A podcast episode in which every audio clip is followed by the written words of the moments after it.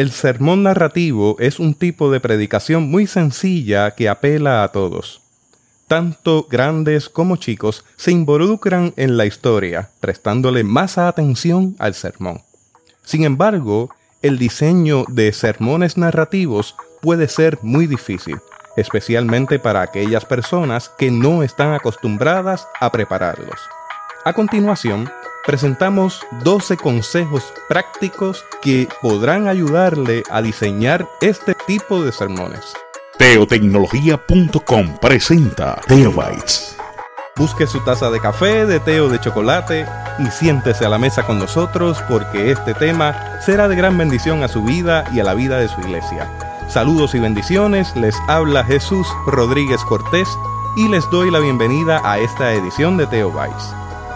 Hoy nos acompaña el doctor Pablo Jiménez Rojas para dialogar sobre el sermón narrativo. Pablo es pastor de la Iglesia Cristiana Discípulos de Cristo en el barrio Espinosa en Dorado, Puerto Rico. Es uno de los mayores exponentes sobre el tema de la predicación en Puerto Rico, Estados Unidos y toda América Latina profesor en diversas instituciones teológicas y ha escrito una infinidad de libros y artículos sobre predicación y otros temas relevantes para la iglesia. A mí me honra tener nuevamente a Pablo frente a mí para grabar, porque como les he mencionado desde el episodio 1, donde él aceptó la invitación a esta aventura de Theobites, fue la primera persona que se sentó frente al micrófono y siempre de parte de Él recibo un sí a todas las aventuras y a todas las propuestas nuevas que podamos tener. Además de eso, Pablo ha influenciado en mi vida en tantos niveles. Ha sido mi mentor, pastor, amigo, y ha sido una de las personas que ha aportado a que yo sea hoy día un mejor predicador. Así que Pablo, te doy la bienvenida nuevamente a Teo. Bueno, una bienvenida eh, muy calurosa a la que me has dado. Es muy difícil seguir hablando después de escuchar cositas así. Y quiero saludar a toda la audiencia. Verdaderamente eh, para mí es un placer estar ahora en este episodio, que es el número 33, sabiendo que formé parte del primer episodio. Y es lindo ver que este podcast sigue creciendo y que tiene una audiencia que ya llega a toda América Latina. Estamos ahora mismo en 4.500 descargas desde 50 países. Esa es básicamente la métrica que estamos teniendo sin prestarle demasiada atención a los números porque los números pueden confundirnos. Pero ciertamente en el crecimiento constante uno va viendo que de alguna manera, a veces acertada, a veces de una forma menos acertada, vamos llegando a una audiencia que tiene sed y hambre de estas temas que estamos tratando en el día de hoy. Bueno, definitivamente este programa está tocando unos temas que estaban en el tintero y es bien importante traerlos y hacer no solamente eh, un programa que salga semanalmente, sino un archivo teológico sobre todas estas ideas. Verdaderamente, eh, Jesús, te felicito por este trabajo y sé que va a ser algo que va a marcar un hito en la teología puertorriqueña. Gracias, Pablo, por tus palabras. Ahora soy yo el que tiene dificultad para hablar. Pablo, empezando, ¿cómo podemos definir el sermón narrativo? Existen cuatro tipos de sermones básicos, eso yo lo presento en todos mis escritos. El primero y más conocido es el sermón expositivo, que es donde uno va básicamente explicando el texto.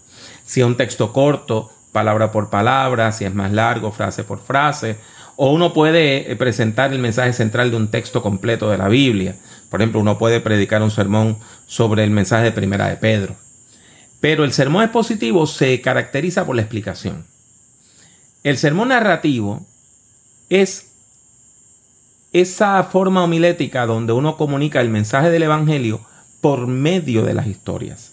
Siempre hay algo de explicación, pero es la explicación mínima para que la historia fluya. Y nosotros lo que hacemos es salirnos del medio y dejar que sea la historia bíblica la que impacte a la gente a tantos niveles, no solamente racionales, no solamente lógicos, sino también al nivel emocional, que la persona vaya identificando su historia con la historia bíblica.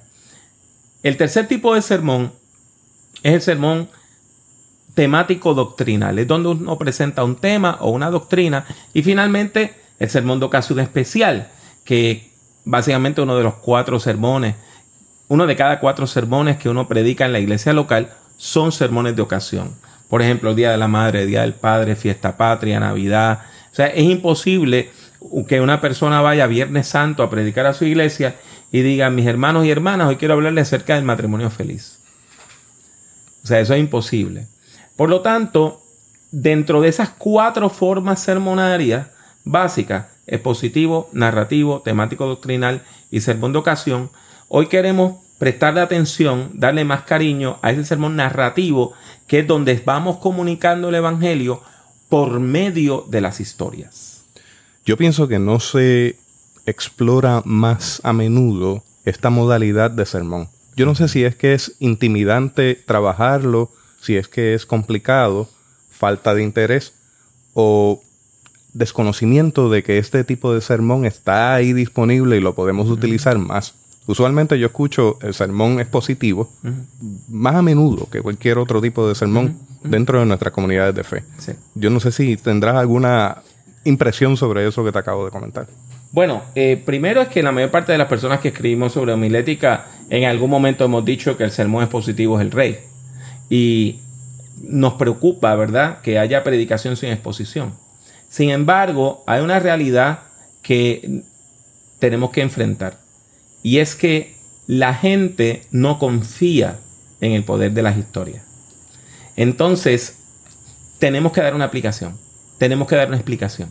Tenemos que decirle a la gente, y esto quiere decir.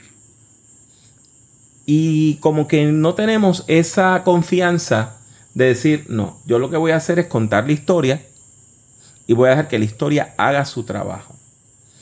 Es como cuando uno lee una novela. Eh, nadie espera leer una novela de Gabriel García Márquez y que después del último capítulo tenga un capítulo adicional que diga, y esta novela quiere decir tal cosa. Sencillamente, las personas que escriben novelas, las personas que escriben poesía, escriben su narración, escriben su poesía, boom, ahí está. Y eso va causando toda una serie de concatenaciones en la mente, ¿verdad?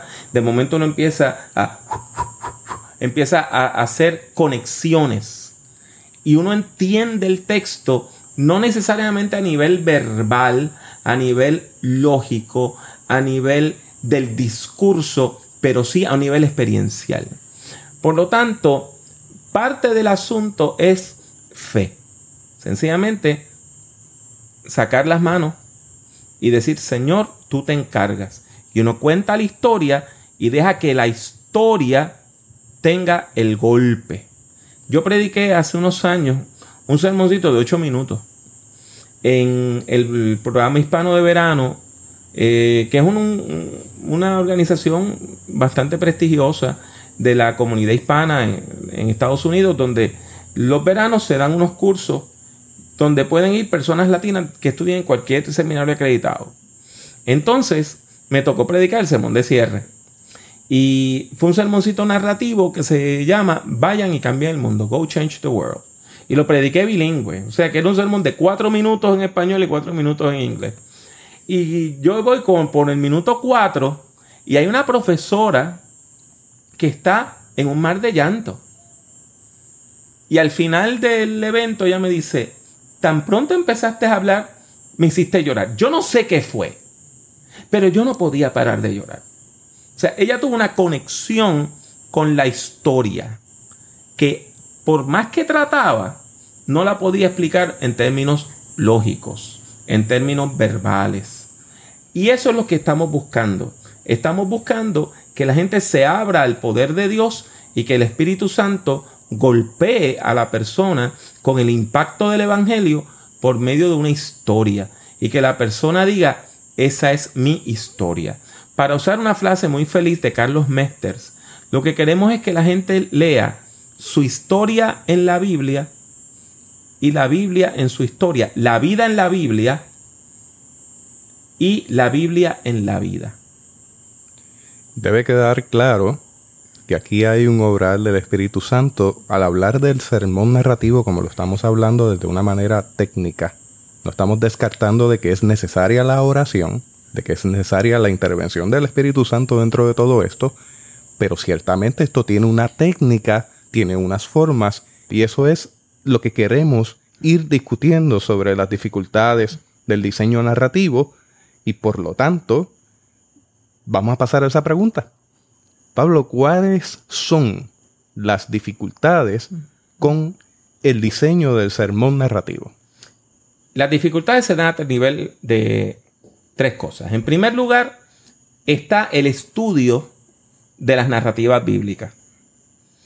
Y pues claro está, yo estoy preparando ciertos materiales sobre esto y eso es un capítulo completo. Y hay libros que usted puede eh, comprar acerca de cómo interpretar las historias bíblicas. Tenemos que preguntar, preguntarnos cuáles son los personajes, personajes principales, secundarios, los personajes que son sombras, los personajes que son tipos. Tenemos que preguntarnos si el narrador está en primera persona, tercera persona, singular, si es plural. Tenemos que preguntarnos si el narrador es omnisciente, lo sabe todo, o el narrador va conociendo lo mismo que nosotros vamos conociendo a la misma vez. O sea, que hay toda una técnica de interpretación literaria y tenemos que aplicarla a la Biblia. Ahí tenemos un grado de dificultad. El otro grado de dificultad está en el diseño mismo de la historia. Y yo lo que he hecho, y esto es algo que yo no lo vi hacer a nadie, sencillamente yo naturalmente evolucioné a hacerlo, eh, me alejé de lo que había leído sobre el sermón narrativo en otros libros y ya bien temprano en mi carrera, para el 1985-86, comencé a utilizar la misma estructura del cuento corto. Ustedes y yo recordamos los cuentos cortos de nuestra niñez que comenzaban diciendo había una vez y nos daban un marco escénico. Y después nos decían que había un problema y ese problema comenzaba una trama. Y esa trama, el problema seguía aumentando, seguía habiendo tensión narrativa, tensión narrativa y llegaba un momento de decisión, el punto culminante. Y después que se toma la decisión hay un desenlace. Así que yo le digo a mis estudiantes que utilicen esa misma estructura. Marco escénico, trama, punto culminante y desenlace. Y que ese sea el bosquejo del sermón. En vez de utilizar introducción, anuncio del tema, presentación de la proposición, un cuerpo del sermón con tres puntos y conclusión, no. Sencillamente, marco escénico, trama, punto culminante y desenlace. Hay otras formas de hacerlo que vamos a explicar también en los materiales que vamos a publicar, pero esa es la forma de la estructura básica. El tercer grado de dificultad es uno narrar la historia. Narrar la historia, contar la historia, levantando interés, contar la historia contextualizándola, contar la historia de manera que la gente se involucre en la historia. Y por eso es que este sermón es un arte. El primer sermón narrativo que yo prediqué fue un desastre. Un gran amigo, el reverendo Juan José Pérez Aldá, es un maestro del sermón narrativo, pero es una persona que, que, predicaba de una manera y todavía lo hace, que a uno lo dejaba pasmado. Y yo quería predicar como él. Entonces un viernes, en vez de ir a mi iglesia, ya yo estaba pastoreando, me quedo en la iglesia de él, escucho un sermón de él, lo copio completo y domingo en la noche, porque en aquel tiempo habían cultos domingo en la noche, yo comencé en el ministerio muy joven y era en el tiempo donde en la mañana lo único que había era escuela bíblica. No había culto de predicación, el culto de predicación era por la noche. Pues prediqué verbatim lo que yo copié el viernes y fue un desastre. Porque yo no tenía la maña para narrar. En ese sentido, tienes que poner estos tres puntos, estos tres aspectos en un hilo, ¿verdad? El análisis del texto nos lleva a la formación de un sermón, nos lleva a la presentación y todo eso tiene que ir a favor de la presentación narrativa. Hablando de ese primer sermón narrativo oficial, a mí me ocurrió algo similar. Pero en el caso mío, yo no me percaté de que el texto invitaba o llevaba a predicarlo en primera persona. Y lo prediqué en tercera persona. Y no funcionó. No funcionó porque no era la manera de hacerlo. Yo lo estaba predicando hablando de alguien más. Se supone que ese sermón yo lo hubiese predicado en primera persona, es decir, predicado desde yo colocado en los ojos del personaje, caminando a través del escenario donde estaba ocurriendo la historia. Y fue fallido, precisamente porque no entendí esa modalidad en el momento en que lo hice. Y aprovecho para saludar al doctor Francisco Javier Goitía, quien también ha sido uno de mis profesores de homilética, tanto como tú y Goitía. Yo vivo orgulloso de decir que mis dos maestros de predicación son el doctor Pablo Jiménez y el doctor Francisco Javier Goitía, a quien saludo, que nos escribió por ahí diciéndonos que se alegra mucho de que estemos trabajando el tema del sermón narrativo. Así que Pablo, eh, habiendo dicho eso, cierro el comentario porque quisiera continuar con este asunto de las dificultades del sermón, no sin antes haber dejado saber mi historia personal, al igual que tú dejaste saber la tuya. Bueno, quiero también, eh, del mismo modo, pues saludar al, al doctor Guitía y darle gracias al Señor por todas aquellas personas que nos han llevado a predicar el sermón narrativo y presentarlo como una herramienta en nuestro repertorio milético. Sería interesante que ahora habláramos de los pasos básicos o los consejos prácticos que le podríamos dar a cualquier predicador o predicadora que quisiera comenzar con el sermón narrativo. Y eh, Jesús, tengo 12 puntos, ¿verdad? 12 consejos prácticos que quisiera compartir. El primero es que la persona tiene que conocer bien la historia. Usted tiene que conocer bien la historia. Yo he escuchado sermones, he tenido alumnos que me predican sermones de práctica, donde predican un sermón y no conocieron la historia. No saben los detalles de la historia. Entonces, eso les lleva al error. A veces me mezclan dos historias. A veces cometen el error de que me están predicando una historia que aparece en dos o tres evangelios. Y me mezclan detalles de una historia de Marcos con detalles de la versión de Lucas. Y usted dirá, pero ¿cuál es el problema? El problema es que si usted está predicando la versión de Marcos, se debe restringir ahí porque Lucas toma todas esas historias de Marcos y las pone en otros contextos. Hay que apegarse entonces a la unidad literaria. Claro, o sea, esto es predicación. Y al ser predicación, el texto es preeminente. Nosotros exponemos el mensaje del texto. La diferencia es que el sermón expositivo lo hace sobre la base de la explicación y el sermón narrativo lo hace por medio de las historias. Pero nosotros no podemos leer la Biblia con tijeras y tomar el texto y picotearlo para que de alguna manera el texto se amolde a lo que nosotros queremos hacer. Una de las cosas que yo aprendí con el reverendo Juan Pérez es que tú estudias el texto hasta que el texto te empiece a estudiar a ti. Y eso es crucial. ¿Qué otra técnica o qué otro consejo tú tienes en cuanto a la predicación narrativa? Bueno, una de las cosas que yo hago cuando doy cursos de predicación narrativa, y hace mucho tiempo que no doy todo un curso de predicación narrativa, el último curso que di así completo de una semana intensivo fue en Quito, Ecuador, en Semisud, hace 11 años. Pero una de las cosas que yo hago, uno de los ejercicios, es que le pido a mis estudiantes que memoricen una historia. Que me la cuenten de memoria. Entonces, hay cinco pasos para eso. Uno, leer la historia varias veces. Dos, dividir la historia en los elementos que hablamos hace un ratito. Marco escénico, trama, punto culminante y desenlace.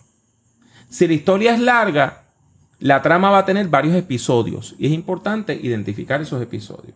Tercer lugar, cada una de esas secciones uno las identifica con una palabra clave. Después, uno hace un pequeño bosquejo nada más con las palabras claves y memoriza solo las palabras claves. Vas a terminar con un bosquejo que va a tener de 8 a 10 palabras. Si te memorizas esas 8 a 10 palabras, te memorizaste la historia. Y fluye con más naturalidad. Claro, fluye con más naturalidad porque no la estás leyendo. La conoces y la vas narrando de manera efectiva. ¿Qué podemos hacer en torno a los personajes que nos encontramos en las lecturas bíblicas? Es bien importante que le prestemos atención a esto porque la mayor parte de la gente no se da cuenta que la inmensa mayoría de los personajes que aparecen en los evangelios no tienen nombre. Jesús se encuentra con un fariseo o le habla a los escribas y fariseos. Jesús anda con sus discípulos. Se le acerca una mujer con el flujo de sangre, pero no tienen nombre. Son pocos los personajes que tienen nombre. Ya un personaje que tiene nombre es un personaje importante en la historia. Entonces tenemos que hacer una diferencia. Por ejemplo, las sombras son los personajes que apenas se mencionan en la historia. Son los que están en la parte de atrás. Por ejemplo, la multitud es una sombra. Si vas al capítulo 5 de Lucas, versículos 1 al 11, la pesca milagrosa, pues Jesús está hablándole a una muchedumbre que es tan grande que él se tiene que subir a una barca y lanzar su voz contra las laderas de las montañas para usar el eco. La muchedumbre es una sombra. Tú no sabes quiénes están ahí. Tienes entonces personajes que son tipos. Por ejemplo, los escribas y fariseos son tipos. Son personajes que representan a una clase o a un grupo social. El joven rico es un tipo. La mujer eh, eh, sirofenicia o cananea representa a la extranjera. Entonces, por eso estos personajes no tienen nombre, porque están representando todo un grupo. Entonces, tú tienes los personajes que ya son caracteres. Son personajes que son personajes completos, redondos, a veces se le llama. Y ahí tú tienes, por ejemplo, a un Pedro. Y Pedro, ¿por qué sabemos que es un personaje redondo? Porque un personaje redondo, al ser completo, tú ves sus lados buenos y malos. La Biblia le presenta los aspectos negativos a todos los personajes, aún a los más grandes héroes como Moisés y David. El único a quien la Biblia no le presenta un aspecto negativo es a Jesús de Nazaret. Ahí hay algo importante. Primero, si vamos a trabajar con tipos, es importante estudiar el contexto de ese personaje. Vamos a hablar de escribas. Hay que involucrarse con el aspecto social, sociológico, contexto sociológico. Y les recomendaría que buscara los comentarios de Bruce Malina, que trabaja el aspecto social de cada uno de los tipos que puede encontrar en una historia para que se empape de eso y no partir de información únicamente leída del texto bíblico o de algo que yo escuché. En segundo lugar, me parece que es importante que cuando vayamos a identificarnos con personajes para narrarlos, no caer en el peligro de ubicarse en el personaje de Jesús, por ejemplo. Exacto. Eso es un peligro. O sea, hay que involucrarse de tal manera que hablemos desde la debilidad, desde ese ser humano que, al igual que yo, tiene debilidades, tiene fallas, tiene necesidades. Y es desde ahí donde predicamos para que la persona que también escucha se pueda identificar. Uno de los errores más grandes que puede cometer una persona que está en el púlpito es hablar siempre desde el punto de vista del poder, como si él o ella fueran Dios o Jesús. Por lo tanto, es importante identificarnos sobre todo con la persona más débil, porque nuestra audiencia se va a identificar con la persona más débil. Pero esto que dijiste acerca de hacer un estudio profundo de los tipos que aparecen en la Biblia, pues nos lleva a nuestro tercer consejo. Y es que hay que conocer bien el contexto histórico. Hay que conocer excelentemente bien el contexto histórico. Es importante conocer ese contexto. Y los libros, por ejemplo, de análisis sociológico de Bruce Malina, los comentarios sociológicos del, del, Nuevo Testamento son excelentísimos. Porque muchas veces la gente habla de cosas y empiezan a predicar de cosas que no entienden, de cosas que no conocen. Una pregunta que yo hago bien sencilla. El texto de Jesús en casa de Marta y María. La gente, por más que trata, ¿qué se imagina? Una casa en una urbanización parecida a las nuestras, donde hay una sala y Jesús está allá con María, está la televisión, eh, en, la, en, la, parte de atrás, ellos están hablando con una charola con café o té y eh, María está en la cocina, ¿verdad? Y es una cocina moderna. Una de las preguntas que yo le hago a la gente, ¿dónde está María? Pues hay dos opciones. En las casas bien pobrecitas se tomaba una esquina cerca de la puerta, porque las casas no tenían ventanas y ahí se hacía un fogón, para decirlo en puertorriqueño. Se hacían unas cuantas piedras, se ponía ahí este leña y se prendía el fuego y se cocinaba allá. Y ella estaba allá en la esquina. Mientras Jesús y María estaban en otra parte de la casa. Pero otra alternativa era que ella estuviera cocinando fuera de la casa. Porque si estaba haciendo un fuego muy grande, el humo los iba a sofocar dentro de la casa. Entonces, hace sentido completo sentido de que ella está fuera de la casa cocinando y cuando entra ve a su hermanita a los pies del predicador. Y en vez de verla en una actitud de que está estudiando la palabra, la ve en una actitud de seducción. Sí. entonces, es importante que nosotros nos hagamos esas preguntas. Yo he escuchado gente diciendo que los ancianos en la Biblia recibían un cheque de seguro social. Porque es normal que nosotros tomemos nuestra vida y la proyectamos. Pero no, en el mundo antiguo los ancianos no tenían ningún tipo de seguridad social. Y si estudiar el contexto histórico, que es el tercer consejo importante, el cuarto es importante también, es conocer el contexto literario. ¿Qué es lo que hay antes y qué es lo que hay después? Por ejemplo, hablé de la pesca milagrosa. Yo tengo un estudiante, me predica sobre la pesca milagrosa, cuando Jesús va a donde Simón Pedro y le dice, préstame la barca para yo poder predicar de ahí, y después le dice, boga mar adentro, y mi estudiante dice que fue la primera vez, que era la primera vez que Pedro veía a Jesús. El capítulo 4 presenta a Jesús en casa de Pedro, sanando a su suegra. El tú no conocer el contexto literario, aparte de conducirte al error en la interpretación, puede también conducirte a hacer un papelazo, a decir un error tan garrafal que básicamente te quita toda la autoridad ante la congregación y después de eso el sermón está muerto.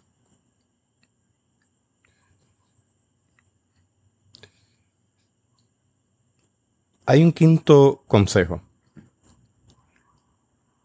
Y se me ocurren varias historias que he escuchado.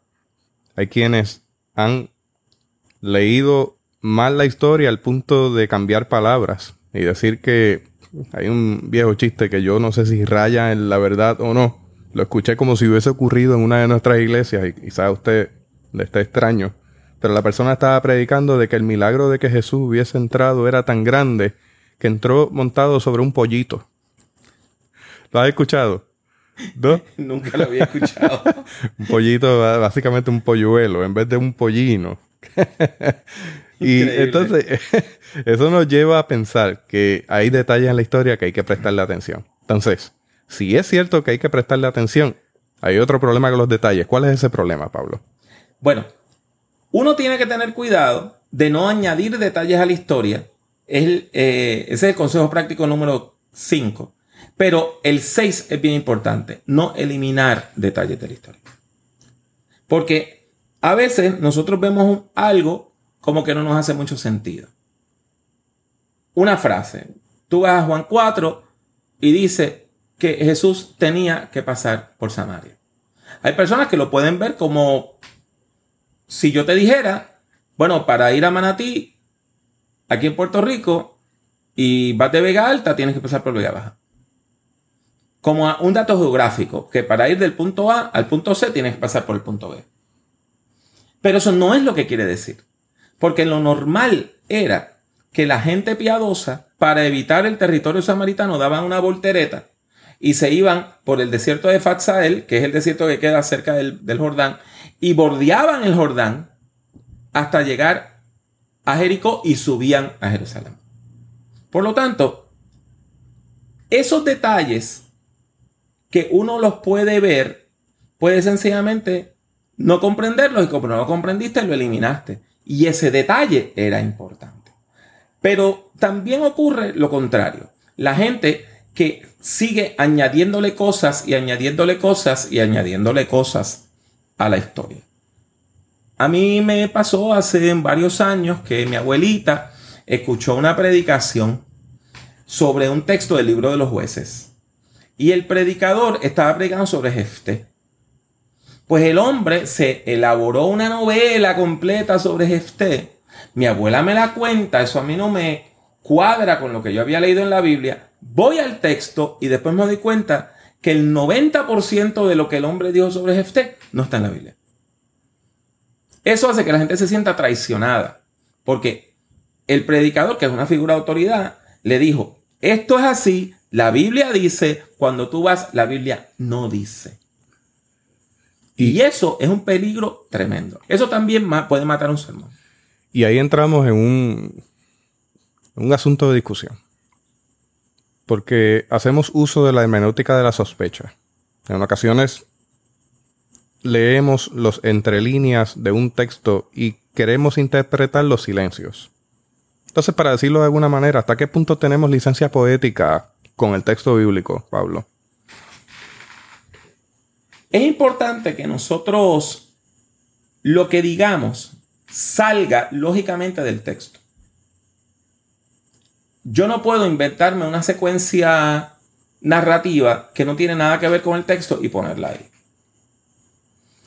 Eso es endémico, endémico en nuestros púlpitos. Te voy a dar un ejemplo. La gente tiende a tomar un detalle del texto lo malinterpretan y después te predican de la interpretación equivocada. Por ejemplo, eh, este estudiante mío va a predicar sobre Marcos 2. La historia cuando cuatro amigos llevan a, un hombre paralítico a Jesús. Como la casa está llena, rompen el techo, descuelgan al, al, hombre, ¿verdad? Lo, lo ponen frente a Jesús, Jesús lo sana. Tantas cosas lindas que se puede decir de ese texto. El amor de Dios por la persona marginada. la voluntad que Dios tiene de sanar y de bendecir. El tremendo amor de Dios mostrado en Cristo Jesús. Cómo eh, Jesús interrumpió, ¿verdad? Toda su enseñanza para tratar a esta persona. Sin embargo, eh, mi estudiante no predicó de nada de eso. Él se enfocó en que cuatro hombres llevaron a el paralítico a donde Jesús. Y entonces hizo una interpretación alegórica. Dice que tú también necesitas cuatro amigos que te lleven a donde Jesús. El primero es el arrepentimiento. El segundo es la conversión. El tercero es el bautismo con el Espíritu Santo. Y el cuarto es la santificación. Ahora, no me malinterpreten. Todas esas cosas son importantes para la fe. Pero decir que estos cuatro hombres son eso. Es un salto. Eso no está en el texto.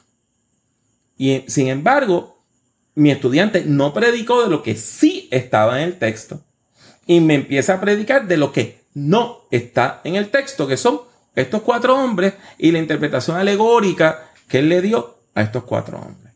Por lo tanto, esta cuestión de eliminar detalles o añadir detalles es bien peligroso. Si yo voy a añadir algo, es porque eso se desgaja lógicamente del texto. Por ejemplo, vamos a volver al texto de Marta y María. En ningún momento se dice que Marta era casada. Nunca se menciona a su esposo. Sin embargo, se dice que la casa era de ella. No se dice que Jesús fue a casa de Lázaro, sino a casa de Marta. La lógica entonces, a mí lo que me dice es que Marta era una era la mayor, se casó y enviudó. Y por eso la casa es de ella. Y ella cuida a sus hermanos que definitivamente tenían que ser menores. ¿Eso está explícitamente en el texto? No. Pero cuando uno estudia el contexto, hay una altísima probabilidad de que esto sea así. Sin embargo, aún yo mismo cuando presento esto, no lo puedo presentar como un hecho. Puedo decir que probablemente, o lo más probable, o sobre la base de lo que yo conozco, yo pudiera decir esto. Pero uno tiene que tener cuidado porque una vez más, no podemos leer la Biblia con tijeras en las manos, recortando el texto y quitándole algo que no me gusta y entonces agarrando cola y pegándole cosas que no están en el texto. Porque entonces ya la Biblia deja de ser un documento autoritativo, un documento que tiene autoridad y comienza a ser como un tipo de pintura postmoderna o una mancha de tinta en la cual yo veo lo que yo quiero ver. Entonces ya eso no es interpretación bíblica. Por eso es importante entonces seguir mejorando y procurando aumentar nuestra competencia teológica al momento de, enfrentarnos al texto bíblico y ver cómo ese texto habla a la vida. Mira, eh, Jesús, en, en febrero se cumplen 40 años de mi primer sermón. Y esta semana pasada yo prediqué sobre un texto del cual he predicado varias veces que es la parábola del mayordomo infiel. Y yo estuve horas estudiando la parábola. Y volví al griego. Y porque es dificilísima de entender. Encontré una interpretación completamente distinta a las que había presentado en otros sermones. Que hace total sentido para mí. Y fue bien, bien importante. Tuvo un... O sea, la congregación, la gente estaba súper atenta a lo que estábamos trayendo. O sea, si después de 40 años yo puedo aprender cosas nuevas y ver el texto con nuevos ojos, pues yo creo que nuestra audiencia puede hacer lo mismo. Es un peligro muy grande cuando uno va a la Biblia pensando que ya uno sabe todo lo que la Biblia va a decir. ¿Hay algún otro peligro en cuanto a los tiempos? Sí, ese es nuestro séptimo consejo y son los anacronismos. Un anacronismo es cuando uno toma una historia, la coloca fuera de su contexto histórico y empieza a leer cosas del pasado o del futuro ahí. Por ejemplo, si yo leo una historia de Jesús, de los evangelios, y estando en esa historia de los evangelios de Jesús, de momento empieza a hablar de la conversión del apóstol Pablo. Y cómo la conversión del apóstol Pablo incidió en esa historia, estoy cometiendo un anacronismo. Porque estoy tomando algo del futuro, porque el apóstol Pablo no se convierte hasta años después de que Jesús ya había muerto y resucitado. Entonces estoy tomando algo del futuro y lo estoy llevando al pasado. Muchas de las malas interpretaciones que nosotros hacemos de las historias es porque equivocamos la cuestión de los tiempos. Y de momento, eh, una persona no entiende por qué en el tiempo de Edras y Nehemías no habían profetas como Elías que iban directamente a donde el rey de Persia y decía, así dice el Señor. Bueno, porque el rey de Persia no era una persona que vivía ni en Israel ni en Judá y no le iba a dar ni importancia a los profetas. O sea, que es, es bien peligroso cuando nosotros tomamos elementos fuera de tiempo y los ponemos donde no van. Y cuando confundimos historias. Cuando confundimos historias. Y desgraciadamente eso lo encontramos. Eso lo encontramos. O sea, eh, en el libro de los Hechos, por ejemplo, el apóstol Pablo en un momento llega a un lugar y le pregunta a unas personas si conocían a Jesús y dice, bueno, yo nosotros conocemos el bautismo de Juan, pero no el de Jesús. si alguien entonces empezara a decir que Juan el Bautista todavía estaba predicando en ese tiempo, olvidando que Juan el Bautista había muerto antes de Jesús. Entonces, eso es un anacronismo.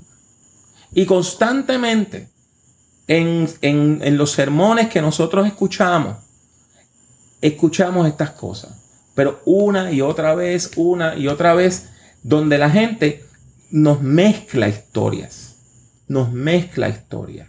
Y nos mezcla cosas del pasado con el presente. Ahora, a, nivel de juego, a nivel de broma, para uno salpicar el, salpicar el texto, uno lo puede contextualizar y hacer una referencia a algo moderno.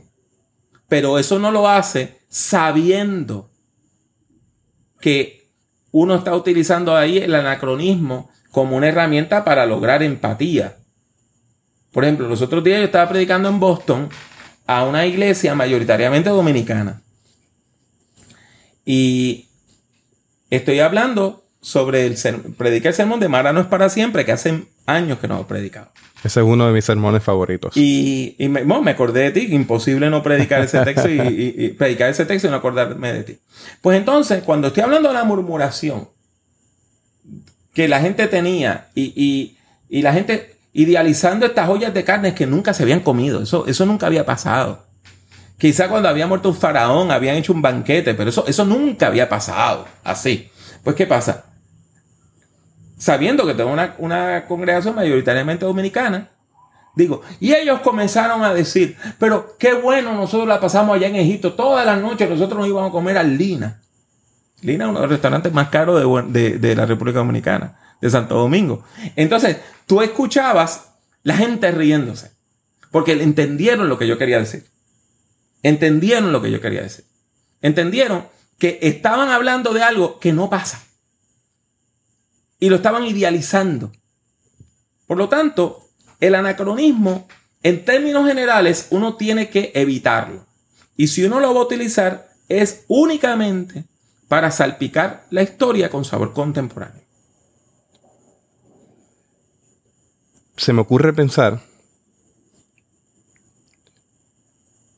que también hay un orden que se debe mantener, no solamente en tiempo, también es en sucesos. Claro, eso es bien importante y ese es el consejo número 8, que hay que mantener la historia en orden. Si tú quieres matar un sermón narrativo, te adelantas, te adelantas, te adelantas y de momento te das cuenta que, el, que saltaste unos, unos episodios y tienes que ser, eh, bueno hermano, pero antes de lo que yo le acabo de decir ocurrió esto, te tienes que dar para atrás. Eso confunde a la gente. Si yo te estoy contando una historia y voy para adelante y voy para atrás y voy para adelante y voy para atrás, te frustro. Y va a llegar un momento que tú no me vas a querer escuchar. Porque me, te confundí. Así que la historia tiene que ir en orden. Uno de, de los errores más grandes que nosotros cometemos como predicadores y predicadoras es que queremos llegar al final muy rápido. Queremos llegar al milagro muy rápido. Hay un sermón que yo tengo que tú has escuchado que se llama ¿Y cómo uno llega ahí? Y está basado en Marcos 5, la historia de la curación, eh, ¿verdad? La sanidad, el exorcismo del endemoniado Gadareno. Entonces, todo el mundo sabe que Jesús sana a este hombre, pero yo no hablo de la sanidad hasta los últimos minutos del sermón. Sino que yo me hago la pregunta de cómo uno llega y cómo ¿Cómo un ser humano puede llegar a vivir desnudo, en sepulcro, entrándose a pedradas, gritando como un loco, rompiendo cadenas, eh, eh, eh, con todo el mundo con miedo? ¿Cómo uno llega ahí? ¿Cómo uno llega a ese estado? Entonces es importante que usted en el sermón narrativo vaya con calma y usted vaya poco a poco, poco a poco, presentando la historia de manera ordenada. El número 9 tiene mucho que ver con ese. El consejo número 9, que es que hay que también apelar a los sentidos. ¿Cómo usted puede tomarse su tiempo en cada episodio, en cada suceso? Cuando narre, haga referencia al calor, al frío, al polvo, a la noche, describa. Si usted ha tenido la oportunidad de ir a Tierra Santa, esto se facilita. Una cosa es usted narrar algo que usted nunca ha visto y otra cosa es usted narrar lo que usted ha visto. Y yo recuerdo, yo nada más he ido a Tierra Santa una vez. Y yo recuerdo que una vez, eh, regresando de, de, Tierra Santa, prediqué un sermón y una persona se me acercó y me dijo, se ve que usted ha estado allí. Porque cuando estaba hablando del mar de Galilea, yo estaba describiendo lo que había visto. Pero eso es bien importante. Es importante que cuando uno describa, uno hable del frío, del calor, de los olores, de los colores, de los sabores, que diga que tenía la boca seca, que, que, diga eh, que se sentía cansado. Todo eso va poco a poco, poco a poco, teniendo un impacto y creando el ambiente para que el mensaje del sermón llegue de manera efectiva. Y apelar a los sentidos atrae el, el tema de la neuroplasticidad, o sea, la gente aprende de diferentes formas, diferentes maneras, y hay que estimular esas maneras, tanto en la narrativa, en el llevarle ese olor, ese sabor, esa visión. Y tenemos la oportunidad en el sermón narrativo de ser creativos en ese sentido. Claro, en, eso tienes toda la razón. Y la persona que predica el sermón narrativo está teniendo una oportunidad tremenda. Está creando un escenario mental y guiando la imaginación de la gente. Y eso es una experiencia hermosa. Tú estás, tú estás creando una película que la gente no está viendo en una pantalla, no está viendo en Netflix, está viendo en su mente. Entonces, eh, aquí hay una, una joven que llegó recientemente, hace tres o cuatro años a la iglesia, se casó con un chico de la iglesia es una líder. Y ella me dijo, pastor, cuando usted predica, usted me pasea por la Tierra Santa. Para mí eso es de las cosas más lindas que alguien ha podido decir de un sermón mío. Pero eso es lo que yo trato. Yo trato de, que, de, narrarte las cosas de manera que tú sientas que estás viendo como una película en movimiento. Y eso me lleva al consejo número 10. Hay que usar la gramática activa. Privilegia el verbo. Privilegia el verbo de la importancia al verbo. Hay, el adjetivo lo que hace es que, el abuso del adjetivo lo que hace es que convierte el sermón en algo pesado. Hay predicadores, predicadoras que están acostumbrados o acostumbradas a que cada vez que hablan tienen que decir tres adjetivos. No pueden decir que algo es bueno. Tienen que decir que era benemérito, bondadoso y plácido. Entonces, constantemente están hablando de adjetivo, adjetivo, adjetivo, adjetivo, adjetivo, adjetivo. Y llega un momento que tú los ves que están buscando adjetivos. Y todo eso es para que el sermón sea más rimbombante. No. Privilegie el verbo. Fueron, caminaron, vieron, oraron, temieron, huyeron, corrieron, clamaron. Eso hace que el sermón sea ágil. Eso hace que el sermón vaya sobre ruedas. Eh, no sé cuánto, cuántas de las personas que nos escuchan son amantes de la literatura. Eh, pero, por ejemplo, Ernest Hemingway, el que escribió El viejo y el mar, Ernest Hemingway era un escritor minimalista. Sus oraciones eran bien cortas y usaba muchos verbos. Entonces te estaba boom, boom, boom, dirigiendo a la imaginación, dirigiendo a la imaginación. Y eso es bien importante. Un buen sermón narrativo, la gente lo encuentra cortito, aunque dure 40 minutos. Porque el verbo lo hace ágil. Y hace que el tiempo pase mucho más rápidamente. ¿Cómo le damos sabor a esto? ¿Cómo podemos conectarlo? En mis libros, yo hasta ahora había utilizado algo que llama, yo, yo llamaba el método de los tres pasos. Te va a sorprender y le va a sorprender a la audiencia que me estoy alejando del método de los tres pasos. Y por primera vez ahora en Guayaquil, que estuve dando unas conferencias en el Seminario Bíblico Alianza y también para la Sociedad Bíblica de Ecuador, presenté el modelo de los cinco paradigmas. Y parte de esos paradigmas que estoy presentando son preguntas que nos ayuden a establecer una comparación entre nuestro mundo y el mundo del texto. Por ejemplo, una de las preguntas, ¿qué elementos de salvación hay en este texto? ¿Y cómo se comparan con los elementos de salvación que encontramos hoy? ¿Qué elementos de conflicto hay en este texto? ¿Y cómo se comparan con los elementos de conflicto que tenemos hoy? Otra forma de darle sabor contemporáneo a la historia es analizando los eventos y comparándolos con las estructuras nuestras.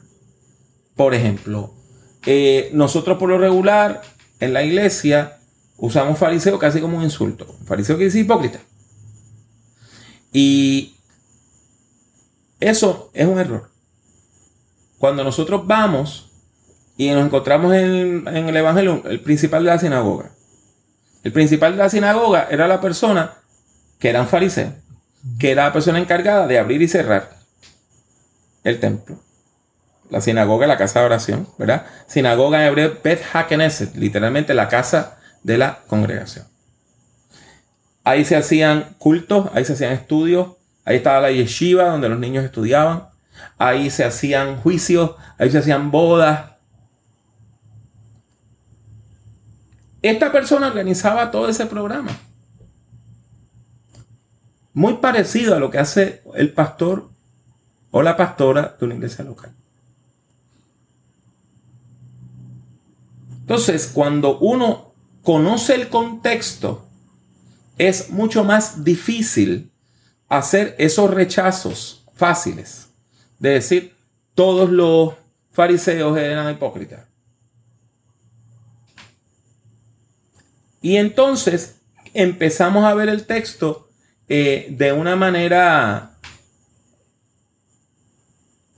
más interesante, porque el texto se convierte en algo más real. ¿Hay alguna advertencia que tú tengas que dar cuando uno hace uso del sabor contemporáneo? Sí. Eh, la advertencia es que a menos que uno vaya a predicar un sermón bien experimental y bien postmoderno, uno no debe utilizar tantas referencias al hoy que la gente no entiende el texto del ayer. Vamos a establecer puntos de comparación. Pero la idea no es reescribir la historia bíblica como si ocurriera hoy. Eso puede ser un género literario válido. Y yo tengo un amigo que escribió un libro que se llama Cuentos y Encuentros, eh, Pedro Sandín Fremant. Y Pedro eh, hizo eso. Y tomó textos bíblicos y sobre esos textos bíblicos hizo cuentos cortos, pero no son sermones. Recuerde, el sermón siempre nos va a llevar a comprender el texto, no a sustituir el texto con lo que nosotros querramos poner. Y no es lo mismo utilizar un cuento que uno encuentre como vehículo para poder llevar a la gente a entender el texto bíblico al sermón narrativo. Eso también debe quedar claro. Claro, porque si yo reescribo una historia bíblica y la presento como si fuera la historia de la Biblia, voy a confundir a la gente. Por ejemplo, yo he escrito eh, eh, dramitas para la iglesia. Y algunos de esos dramas están basados, ¿verdad? Inspirados en textos bíblicos. Pero yo no le digo a nadie que eso es un sermón que te explique el texto. Eso es un drama inspirado por un texto. Es otra cosa. Entonces, del mismo modo, por ejemplo, a mí no me gustan cuando mis estudiantes se ponen disfraces para predicarme sermón narrativo. No, no, no. El drama, el teatro es una disciplina. ¿Quieres estudiar teatro y hacer teatro cristiano? Excelente. Vete y estudia teatro. Pero el sermón no es mal teatro. El sermón no es comedia de segunda. El sermón es un vehículo para nosotros presentar el mensaje de la Biblia de manera impactante y que esa persona se abra a la acción de Dios en su vida. Pero no es teatro de segunda. El sermón no es vodevil. Y finalmente, Pablo, ¿cuál sería tu consejo número 12 en la predicación narrativa? prestar atención a los encuentros. La figura de Jesús de Nazaret sigue siendo para mí la figura más fascinante que hay en toda la Biblia. Y esos encuentros de Jesús con la gente, esos encuentros de Jesús con la gente, hermanos, la verdad es que, hermanas, la verdad es que son preciosos. Los otros días yo estaba hablando sobre eh, Jesús y Natanael en el tercer servicio, el que damos acá a las 6 de la tarde, y empecé a hablar del racismo. Y la gente, ¿por qué usted está hablando del racismo? Bueno, porque hay toda una serie de expectativas que tenía Natanael. Natanael pensaba que los rabinos habían estudiado en Jerusalén, que los rabinos tenían cierto nivel socioeconómico, que los rabinos venían recomendados porque habían estudiado con fulanito de tal.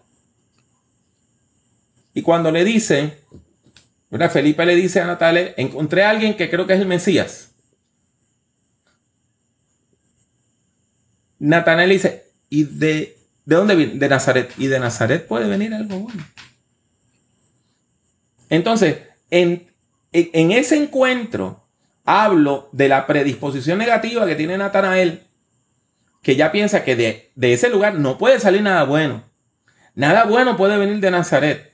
Y se encuentra con Jesús y Jesús lo desarma. Y dice, aquí un israelita en el cual no hay engaño. Uno de verdad un verdadero israelita de pura cepa en el cual no hay engaño. Y le dice, eh, Señor, ¿y, cómo tú me conoces? Dice, porque antes de que Felipe fuera a hablar contigo, tú estabas sentado debajo de una higuera y yo te vi a la distancia, yo te vi.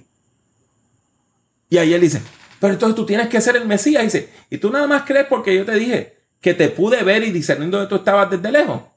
Cosas más grandes vas a ver.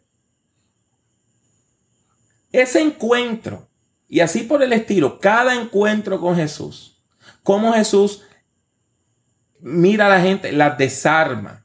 Por ejemplo, uno más, yo sé que estamos sobre la hora, pero por ejemplo, el, el rico, el joven rico. El joven rico, si yo entiendo bien el texto, lo que está es buscando rabino. Cuando una persona quería estudiar para ser rabino, por lo regular se acercaba a toda una serie de rabinos y le hacía una de dos preguntas. O cuál es el mandamiento más grande, o qué debo hacer para ser salvo.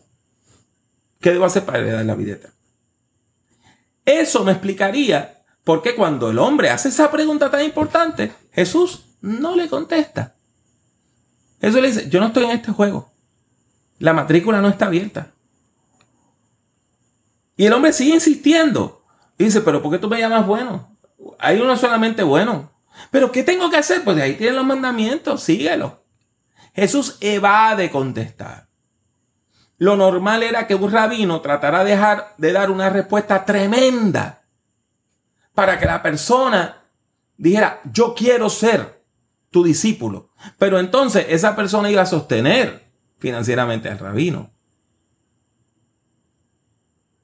Y Jesús hace todo lo contrario. Le dice, ok, tú quieres ser mi discípulo.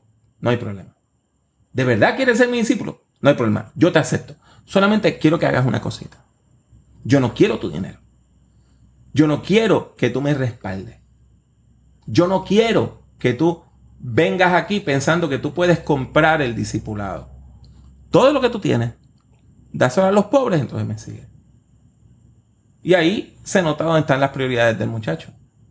Y el muchacho se va triste. Los encuentros con Jesús son una fuente de poder en la predicación. Y para el sermón de propósito evangelístico, hermano, hermana, cuando usted vaya a ese sermón evangelístico, hable de esos encuentros. Para que ocurra un encuentro como eso hoy. Dice la Biblia en Lucas 5, versículos 27 y 28. Después de esto, Jesús salió y vio a un cobrador de impuestos llamado Leví, que estaba sentado donde cobraban los impuestos. Le dijo, sígueme. Leví se levantó y dejándolo todo, lo siguió. Pablo, ¿algún otro detalle que quieras compartir? Algo que quizás no pregunté con la audiencia y debes. para el cierre me gustaría que refrescaras tus redes para la audiencia que nos escucha. Quiero decirte que uno de los mejores sermones que yo he escuchado narrativo se lo escuché a un, a, un predicador presbiteriano que se llama Martín Añorga. Predicó todo un sermón sobre esos dos versículos que acabas de leer de Leví. Los desmontó completo de por qué ese hombre estaba ahí, cómo se llamaba el lugar donde estaba, que se llamaba el telonio, eh, cuánto se pagaba de impuestos, que era hasta un 60 o 70% de lo que, de, de, lo que, lo que recibe una persona. Y y yo jamás olvidaré ese crechendo que él hace, ese crechendo, ese marco escénico, ese, y cuando él viene y dice, y de repente se dibuja en el horizonte la figura majestuosa de Jesucristo. Yo en mi mente lo vi. Jamás olvidaré ese sermón. Dos versículos y fue un sermón espectacular.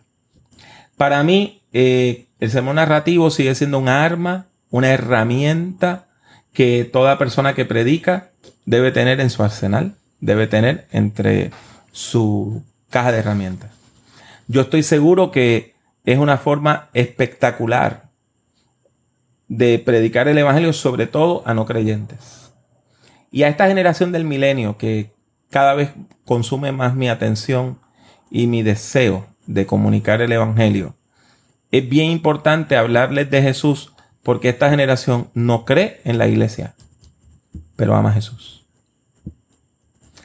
Fuera de eso, eh, quiero decirles que si usted quiere seguir dialogando sobre estas cosas y conociendo un poquito más de nuestro acercamiento a la predicación, pues hay toda una serie de libros que usted puede comprar, principios de predicación, principios de educación cristiana, los consigue, ¿verdad? En Amazon. Si usted va a mi página personal, drpablojiménez.com, doctor abreviado con DR, hay una parte que dice libros y encuentra enlaces a todos esos libros. Eh, el libro La predicación del siglo XXI, el mejor libro que yo he escrito, eh, es un libro bien importante sobre predicación y posmodernidad, predicación y poscolonialismo, todo ese tipo de cosas. Eh, el manual de homilética hispana, que Justo González y yo escribimos en, en inglés, con, originalmente con nombre de Púlpito, An Introduction to Hispanic Preaching, y después se tradujo al español. Eh, todos esos libros son importantes. Eh, la Biblia para la predicación, que hay una serie de problemas de distribución con la sociedad bíblica, se dificulta conseguirla. La Biblia para la predicación sigue siendo el trabajo más importante que yo jamás he hecho. Yo la edité y aunque mi nombre no está en la tapa, y estoy sumamente orgulloso de, ese trabajo. Como le dije, tengo una página en internet, drpablojiménez.com, y espero que usted la pueda visitar. Con esa misma sigla, DR Pablo Jiménez, Jiménez con J y con Z, me consigue en YouTube, me consigue en LinkedIn, me consigue en Tumblr, me consigue en, en Twitter y en prácticamente todas las redes sociales. Pero lo mejor es que usted vaya primero a mi página, drpablojiménez.com y de ahí acceda a las otras. Si me busca en, en Facebook, hay una página mía personal, le voy a pedir que no me pida amistad en esa página porque ya llevo 5000 amistades y no puedo aceptar a nadie más, sino que vaya a la página, ¿verdad? Lo que se llama un fanpage, este, donde yo estoy con un libro en las manos, un libro que se llama La Teología de la Salsa, rumba, posmodernidad y evangelio. Y sencillamente dele like. No tiene que pedirme amistad, le da like y todos los materiales que ponemos, usted puede acceder a ellos. El canal de YouTube eh, está llegando a las 2 dos, millones y medio de visualizaciones. Es interesante porque cuando me entrevistaste la otra vez, acabamos de llegar a 2.1. O sea que eh, durante estas 33 semanas, eh, precisamente, pues hemos tenido cerca de 400 mil visualizaciones. Yo aspiro y espero con muchas ansias escuchar un podcast tuyo. Tienes un canal de podcast que es de R. Pablo Jiménez en, en iTunes. Sí, si usted va a iTunes, hay un canal de podcast que es bastante rudimentario. Son sencillamente grabaciones y vídeos de sermones y conferencias que están con muy poca edición. Pero muy pronto vamos a comenzar uno o dos podcasts nuevos. Eh, uno va a ser personal y otro probablemente va a ser institucional. Así que estén, eh, ¿verdad? En sintonía a Teobytes, porque yo estoy seguro que aquí se va a estar anunciando tan pronto salga ese primer eh, podcast y del mismo modo en nuestro podcast estaremos siempre indicándole a la gente que un gran recurso para el estudio de la Biblia y la teología hoy es Teobytes. Muchas gracias Pablo por este privilegio hermoso de poder grabar en esta noche contigo. Gracias, gracias nuevamente. Pablo es un experto en el tema de la predicación cristiana, lo que sería el arte de la predicación cristiana. Y precisamente de eso estamos hablando. Volvemos e insistimos. Tenemos todo un acervo de herramientas y recursos para mejorar en nuestra predicación. Vamos a echar mano de ello, vamos a echar mano de la oración, mano de la acción, mano de la inspiración del Espíritu Santo y adelante en este hermoso ministerio de la predicación de la palabra de Dios. Si usted desea ver las notas de este podcast, el episodio número 33, vaya a www.teobytes.com diagonal sermón www.teobytes.com diagonal sermón. Hasta aquí esta edición de Teobytes. Gracias por darnos el privilegio de llegar hasta ustedes a través de las redes informáticas. Será hasta el próximo episodio. Que la paz y la gracia de nuestro Señor Jesucristo sea con ustedes.